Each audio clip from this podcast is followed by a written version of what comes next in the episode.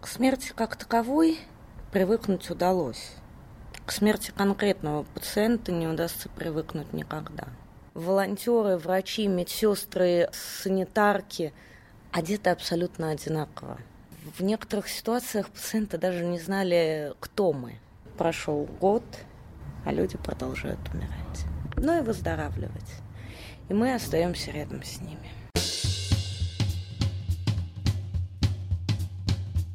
Вы слушаете подкаст Фанайлова «Вавилон, Москва». Меня зовут Елена Фанайлова. Здравствуйте. В этом подкасте я разговариваю с представителями гуманитарных и богемных профессий о духе времени, о самочувствии в мире политического популизма, теории заговоров, национальных карантинов. «Вавилон, Москва» разумеется, парафраз названия известного сериала «Вавилон, Берлин». Москва – это точка сборки подкаста. Записаны же эти разговоры могут быть в разных местах Европы.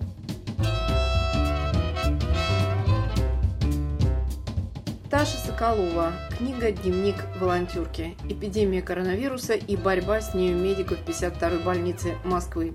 Портреты пациентов и волонтеров. История болезни, смерти и выздоровления». Этот текст писался ежедневно и превратился в книжку.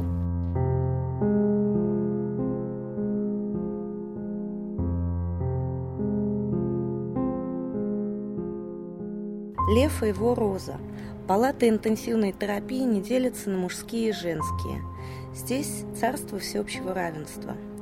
В седьмом блоке лежит пара, муж и жена. Им обоим за 80, у них красивые и подходящие имена. Лев Исаакович и Роза Давидовна. И сами такие красивые, словно сошли с картины. У Льва Исааковича густая шапка абсолютно седых волос. У Розы Давидовны белоснежная пышная коса. Когда я убираюсь у них в палате и отодвигаю по очереди каждую из кроватей, чтобы протереть ее и панель с приборами за ней, они просят пододвинуть кровати ближе друг к другу, чтобы подержаться за руки. Удивительно трогательная пара. «Розочка, я попробовал чай. Пей спокойно, ты не обожжешься, он не горячий». «Левушка, тебе понравилось второе? Это же твоя любимая гречка. Хочешь, отдам тебе свою порцию?» Конечно, по правилам, едва помыв за кроватями, я должна их раздвинуть обратно. Но обычно ухожу убирать другой бокс и только потом возвращаюсь и отодвигаю кровати к разным стенкам.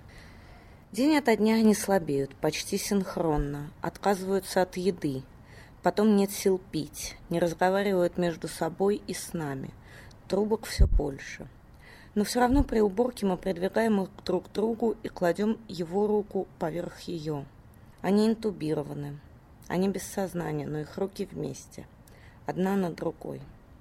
Однажды утром меня попросили замыть койку 7.1 Льва Исааковича. Не вымыть – это ежедневная уборка, а замыть – генеральная уборка после смерти пациента. Роза Давидовна была без сознания, она ничего не знала, но между ее бровей лежала глубокая морщина страдания. В тот момент я совершенно не боялась заразиться, я боялась другого – что эта скорбная морщина на лбу останется навсегда. Сняв перчатку, голой рукой я накрыла ее тонкую руку. Посидела немного рядом. Продезинфицировала руку, надела чистую перчатку и пошла замывать койку ее покойного мужа. Когда закончила, то взглянула на ее лицо снова. Может, мне и показалось, но морщинка страдания стала меньше. Через пару часов сестра попросила меня замыть и койку 7-2. Розочка ушла вслед за своим Левушкой. Вы описываете несколько случаев ухода пациентов, причем сначала ты даже не ожидаешь, когда вы начинаете описывать э, некоторые встречи, что, ну, как кажется, что этот человек выживет. И э, у него есть э, юмор, жизнелюбие, какие-то основания для того, чтобы мы на это надеялись, как ваши читатели. А вам вообще удалось привыкнуть к смерти за эти два карантина, которые вы описываете, хоть и у вас был опыт парамедика, как вы говорите, да, но все-таки настоящего опыта столкновения со страданием в такой форме не было. К смерти как таковой привыкнуть удалось. К смерти конкретного пациента не удастся привыкнуть никогда. Я перестала бояться смерти, я перестала бояться мертвого тела, перестала бояться взять человека за руку перед тем, как он начнет уходить. К этому привыкнуть можно. К тому, что это конкретный человек с конкретным выражением лица, именем, фамилией. Мы знаем, какие близкие его ждут дома, домашние животные, вкусовые там привычки и прочее. К этому привыкнуть невозможно абсолютно. Таш, вы говорите, что люди общаются там глаза в глаза, имеются в виду больные и волонтеры. Врачей вообще невозможно различить, да, говорите вы, из-за тавиков, из-за этой вот специальной одежды, в которую закутаны фактически и доктора, и волонтеры. И вот вы говорите о том, как важна информация глаза в глаза. Чему вас учили? Что должны выражать глаза волонтера для пациента и для доктора, например? Поначалу нас вообще не учили.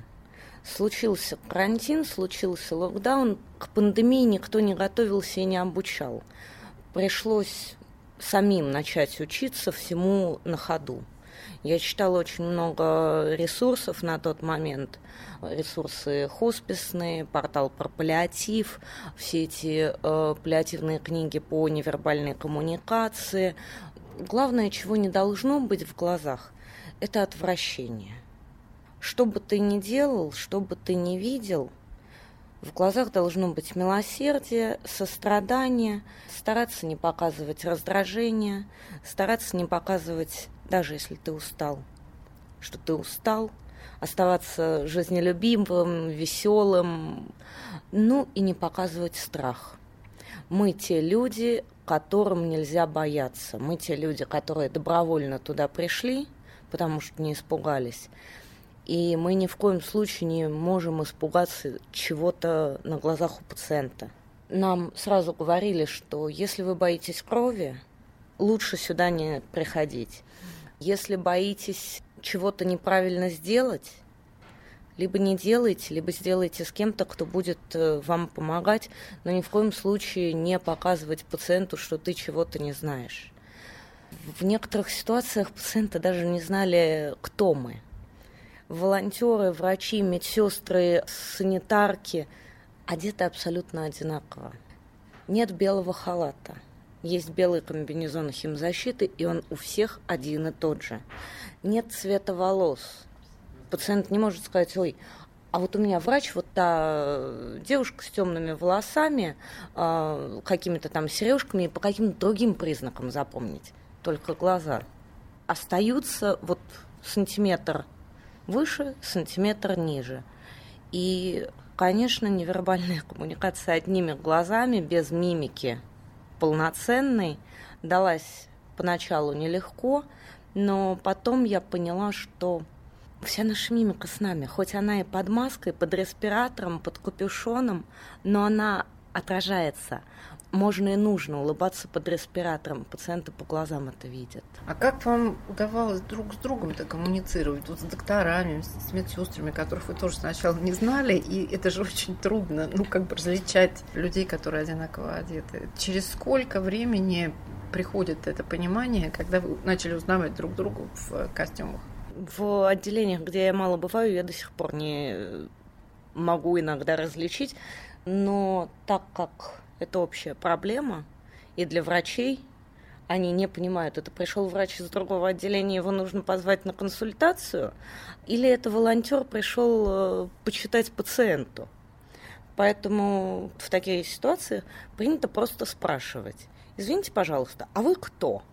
То есть не кто вы здесь такой и почему вы здесь ходите, а просто какую роль вы здесь выполняете. Потом появились, конечно, заламинированные бейджики, стали подписывать костюмы. Но надо понимать, что костюм всегда на несколько размеров больше. Он огромный. Костюмы стандартные, чаще всего они на рост э, метра восемьдесят пять. И на мне с моим метр шестьдесят, как бы я его не подписывала, он в такие складывается фигуры, что буквы просто невозможно прочесть. Несколько спасает подписываться, например, на капюшоне сбоку. Там хотя бы не так это все комкается. Ну, либо рисоваться в последнее время стали много разрисовывать э, наши костюмы химзащиты прям карандашами, мелками, фломастерами. То есть если ты видишь какие-то просто буквы черные на спине, там на груди, ну, видимо, это сотрудник. А если костюм полыхает э, всеми цветами тропической птички, волонтер. Вы рассказываете о некоторых э, волонтерах, о своих друзьях, о тех, с кем вы работали. Это люди совершенно из неожиданных миров. И это может быть какая-то там девушка вообще из мира топ-менеджмента какого-то. Или это может быть парень 58 лет, которому по возрасту уже не полагается, но он, тем не менее, а, добился того, что вы взяли волонтера, продемонстрировал, что он может пройти на руках от одной стены ординаторской до другой, правда? Да. Поподробнее про этих людей. Каких людей призвала эпидемия? Ну, Леня, вот которого вы упомянули, это вообще необыкновеннейший человек, Леонид Краснер, бизнесмен, кризис-менеджер, отец, если я не ошибаюсь, шести, и дед 14 э, внуков, огромная семья, и, видимо, с этой огромной семьей у него огромнейшее сердце, потому что как он вмещает всех этих пациентов, как он их всех любит, знает, с такой нежностью относится, приходит что к 90-летней бабушке, что к 30-летнему ослабленному там пареньку, и он как будто эту 90-летнюю бабушку удочеряет себе. И она становится ему внученькой. И вот он с ней сидит, воркует, ручки ей гладит, массаж делает, старается принести там игрушечку, сладенькое, еще что-то. Это вообще человек э, какой-то невероятный и, ну, действительно, сердце всего нашего волонтерского движения, вмещающее в себя что-то потрясающее. Да, есть и э, много людей, обеспеченных, владеющих собственным бизнесом или топ-менеджеры крупных корпораций, которые в марте прошлого года, когда вот началась самоизоляция, отправились на удаленную работу, у них появилось время, они стали ходить в больницу, мыть полы, отжимать тряпки, протирать пациентов, э, делать абсолютно вот всю эту санитарскую работу, несмотря на свой статус. И когда уже осенью началась вторая волна, такой самоизоляции принудительной не было.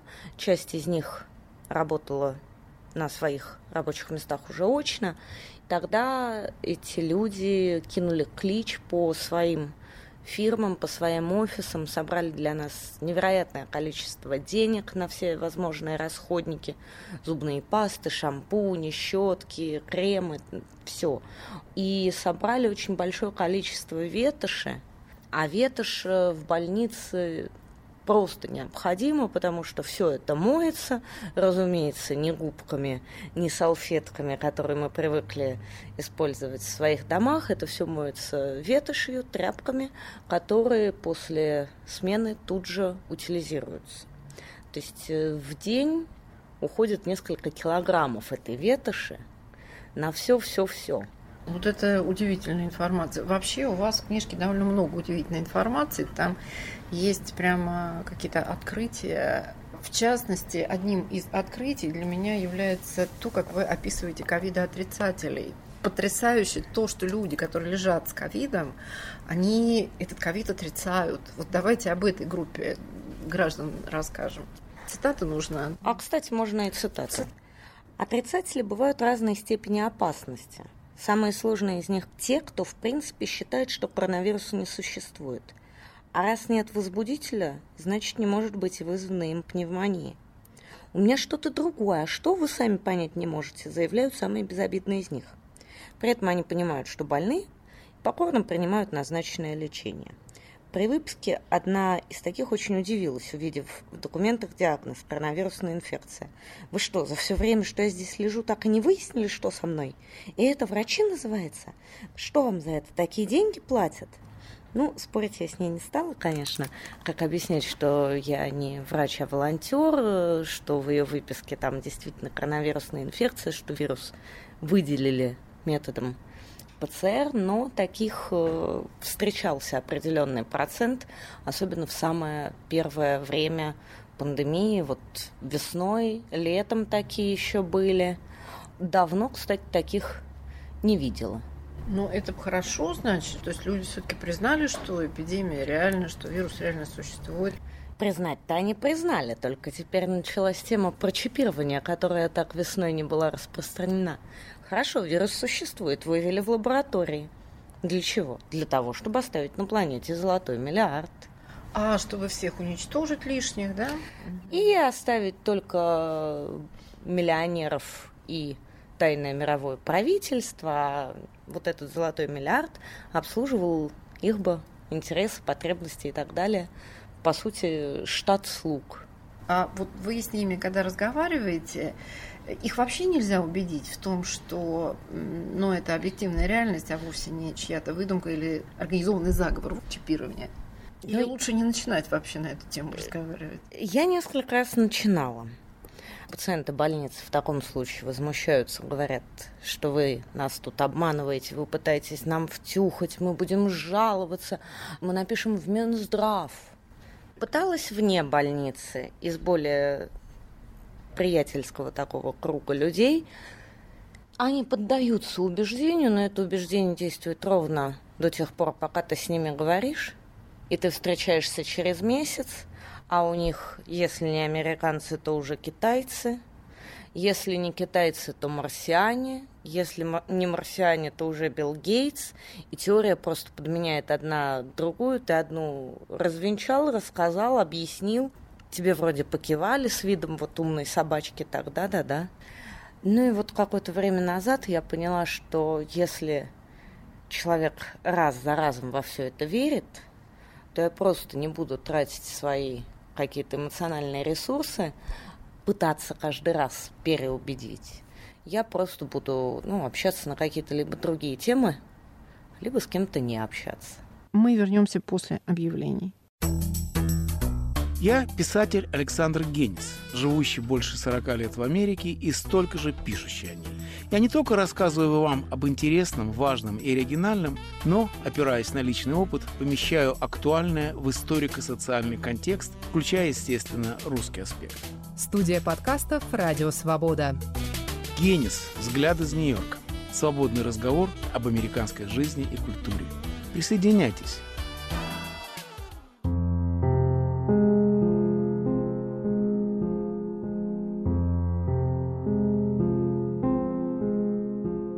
Таша Соколова «Книга «Дневник волонтерки». Еще одна, ну, то есть связанная с, э, с этим неверием тема – это нежелание профилактироваться, то есть нежелание носить маски, нежелание соблюдать изоляцию. И вы описываете несколько таких пожилых э, людей, которые удивлялись, как же они так заболели. Я и маску носила, да и не общалась ни с кем. Но выясняется, что маску она носила на подбородке, и со своими подружками по дому вполне себе, э, так сказать, устраивала э, вечеринки. Вот. Вечеринки. Была у нас 101 год, было бабуле. Она Потрясающе. просто великолепная женщина, выписалась, не попав в реанимацию, и долгих лет здравия ей. Вот я ее расспрашиваю, вы самоизоляцию соблюдали, выходили куда-то из дома? Она говорит, не, из дома не выходила. А потом как-то слово за слово, из дома-то она не выходила, но к ней приходили в гости соседки со всего дома, причем она это так хорошо рассказывала. Вот я открыла баночку огурчиков, значит, нарезала, укропчиком там лучок, они принесли бутылочку, мы взяли, у меня просто начинали буквально слюнки течь от ее рассказов. Говорит, ну мы же не выходили из дома, мы же все дома. И когда я говорю, ну, как бы, вот ваш, видимо, путь-то заражения, у нее так брови поднялись, она на меня смотрит, говорит, что, меня одна из этих старых шлюх заразила?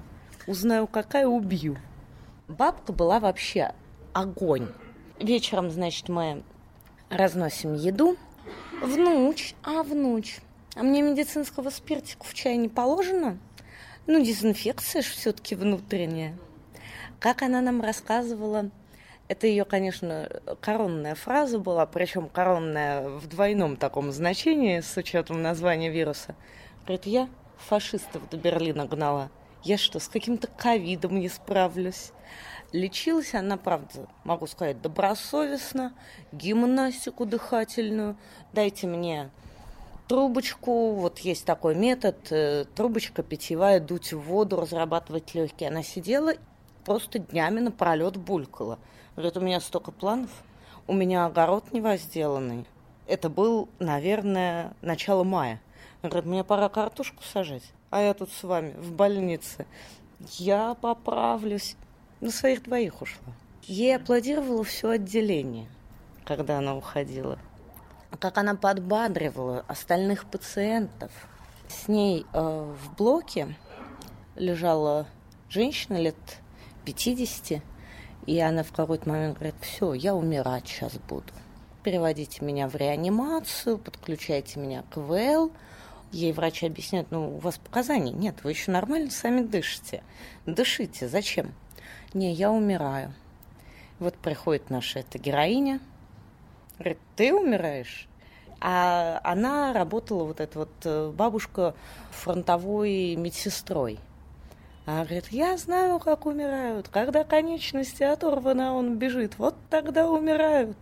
И она этими мотивационными речами, как хороший коуч просто психологический, эту женщину буквально поставила на ноги. Захожу через день. Я говорю, ну как ваше здоровье? А та сидит и булькает вот через трубочку. Говорит, лечусь, лечусь, передумала умирать. Саш, э, к началу книги я вернусь. Одна из вещей, которая меня удивила, вы в начале пандемии пошли работать ну, таким researcher ом, да, исследователем э, этих процессов, и ваш главный редактор сайта просит побольше ужасов про ковид. Почему нужно было запугать людей? Ну, я пошла не researcher ом и не сайт, э, как бы это слишком бы мощно звучало. Это был телеграм-канал, владелец которого собирался нагнать максимальную аудиторию и продать канал э, в дальнейшем для распространения другой информации. Угу. Наша задача была постить каждые 15 минут новость. Соответственно, чтобы нагнать в канал людей это должно быть то, чем захочется делиться, пересылаться и так далее, чтобы люди подписывались. Поэтому задача стояла абсолютно работать на эмоции. Ну и потом аналитика глубокая, это не телеграммный формат. Это очень узкий круг каналов, который дает подобную аналитику. У нас э, мы старались новость буквально дать э, тремя-четырьмя строчками, чтобы не перегружать э, аудиторию. Новость, фото, вшитая ссылка или там видео и все. Чем для вас отличалась первая волна от второй? Первая волна от второй для меня персонально отличалась тем, что первая не забрала у меня никого. Во время второй волны начали болеть мои близкие, в том числе погибать. Во время первой волны у меня был еще определенный страх заразиться у самой. У меня было больше страха за своих близких, в особенности за свою пожилую бабушку. И вот летом я стала немного расслабляться, что ни я не заболею, ни мои близкие, потому что мы носим маски, потому что мы сдаем ПЦР, потому что мы все соблюдаем, мы хорошие. Этого не произошло. Заболели мои близкие, и бабушку мы не смогли спасти. Потом у меня начали болеть и умирать другие родственники у моих друзей. И я недавно в полушутку, в полуправду сказала такую вещь, что если в 2019 году мы обменивались телефонами проверенных мастеров ногтевого сервиса и парикмахеров, то теперь у меня есть телефоны проверенных ритуальных агентов, которые делают хорошо и не за бешеные деньги. Для вас, как для волонтера, что-то поменялось во втором карантине? Поменялось. Город был наполнен людьми. И по дороге к больнице я видела, как они сидят в кафе, ходят э, в магазины, ездят э, в транспорте. Порой появлялась, наверное, даже злость на них. Думаю, вот мы там, значит, в этих тайвиках, в респираторах, пашем, ваши близкие, ваши друзья там болеют и умирают, а вы в кафе сидите, день рождения отмечаете. В какой-то момент вот это осенью было. Ну и, конечно, осенью было меньше волонтеров. Часть вышла в офис людей, нужно было работать. Упал градус героизации врачей. Если весной многие рестораны кафе считали своим долгом накормить врачей, цветочные магазины считали своим долгом прислать нам цветы и вот цветы комнатные, чтобы украсить ординаторские, чтобы еще что-то сделать. Косметические бренды присылали нам лосьоны, кремы, патчи, все, что только можно. Осенью этого уже не было. Весной врачи были вот просто врачи-герои, врачи-ангелы. Осенью было врачи-профессионалы своего дела. Они получают за это зарплату. Еще один момент про деньги. Вы говорите о том, что пациенты хотели понять, кто же вам платит-то, из-за чего же вы тут э, с нами-то убиваетесь. И когда они узнавали, что не платит никто, это было еще большим шоком. И они пытались либо дать вам денег, ну вот что-то, и вот создавались вот такие вот неловкие ситуации, они не понимали, как благодарить э, и вас, и медработников. Ну, вообще пациентам, да, было сложно понять, что кто-то пришел сюда добровольно и ходит изо дня в день помогает, э, делает вот абсолютно любую работу, оставляет свои номера и говорит, вы мне позвоните, если что-нибудь нужно, оставляет свои номера родственникам этих самых э, пациентов и общается с ними, и какие-то готов маленькие поручения, заказы там сходить в магазин для пациента, еще что-то сделать. Меня часто спрашивали, кто вам платит, кто вас нанял, вы от соцзащиты, вы от Минздрава. Кстати, была весной очень смешная ситуация. Не верящая в коронавирус дама. А что вы здесь делаете? Я говорю, ну я волонтер, я вот помогаю. А кто вас нанял там, вот кто вам платит? Я говорю, да никто, ну вот сами по зову сердца. И она в какой-то момент так на меня смотрит пронзительным взглядом. Говорит, так вам, наверное, Билл Гейтс платит? И как вы отвечали ей? Ну, я как сказала, говорю, нет, мне ни Билл Гейтс, ни Сорос, ни Си Цзиньпин, ни Путин, ни Дональд Трамп, мне никто ничего не платит. Я работаю удаленно, я работаю в определенные дни, это моя основная работа там за компьютером. Сюда я прихожу добровольно, просто чтобы вам помогать. И ее какое-то время вот я не могла убедить, объяснить. Э, потом я говорю, ну вы же наверняка делали что-то похожее в своей жизни. Не поверю, что вы никогда не были волонтером. А она предпенсионного такого возраста, я говорю, ну, ну вот на субботник вы ходили? Он говорит, конечно, ходил. Но это разве волонтер? Это же доброволец. Ну, как бы я говорю, ну, значит, мы добровольцы. Вообще, со словом волонтер была еще у нас другая смешная история. Пришла наша медсестра, ставить капельницу пациенту, дедушке такому. И он ее спрашивает, «А скажите, пожалуйста, а когда сутенеры придут? Они меня побрить обещали. Я говорю, дедуль, так кто не сутенеры, то волонтеры. Говорит, да не разбираюсь я в них. Ну что, может, еще одну цитатку напоследок? О веселом хочу. Сидим в ординаторской. Мой стол ближайший к двери. Заглядывает кто-то из другого отделения.